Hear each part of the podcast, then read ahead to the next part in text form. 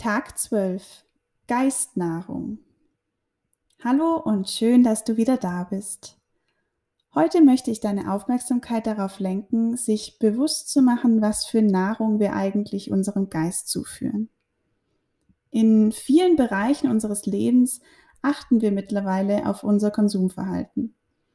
Zum Beispiel, was für Lebensmittel kaufen wir ein und führen unserem Körper als Nahrung zu? Oder welche Pflegeprodukte verwenden wir oder was für Klamotten kaufen wir? Zum Beispiel achten wir bei den Lebensmitteln darauf, dass sie vielleicht Bioqualität haben, dass sie gesund sind und unserem Körper gut tun und Energie geben und dass wir viele verschiedene Lebensmittel zu uns nehmen und uns nicht nur einseitig ernähren. Bei unseren Pflegeprodukten achten wir darauf, dass natürliche Inhaltsstoffe drin sind und nicht unnötig viele umweltschädliche Chemie und auch bei den Klamotten schauen wir immer mehr darauf, dass sie nachhaltig produziert worden sind und achten vielleicht auch auf die Menge der Klamotten, die wir immer wieder neu kaufen. Ja, und es gibt noch viele weitere Bereiche, wo wir bereits sehr gut auf unser Konsumverhalten achten. Doch mit was befüllen wir tagtäglich unseren Geist und sind wir uns dessen bewusst, was es mit uns macht und wie wir uns damit fühlen?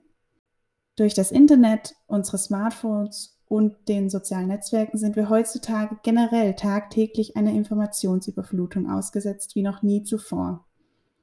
Dies allein erfordert bereits einen bewussten Umgang und ein bewusstes Entscheiden, welche Informationen ich darüber konsumiere und vor allem in welchem Maße.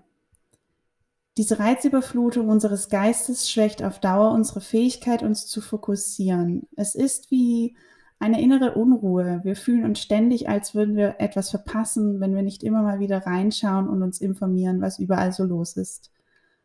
So lenken wir aber ständig unseren Geist wieder ab und reizen ihn mit neuer Informationsflut. Gerade auf Smartphone schauen viele im Laufe des Tages so häufig, dass es schon wie ein unbewusster Automatismus geworden ist. Neben der Häufigkeit und Menge, die wir konsumieren, sind auch die Inhalte wichtig. Als Beispiel möchte ich dafür gerne die Nachrichten nehmen. Viele schauen, lesen oder hören mehrmals am Tag Nachrichten. Morgens gleich nach dem Aufwachen und vielleicht auch abends noch einmal vor dem Schlafengehen.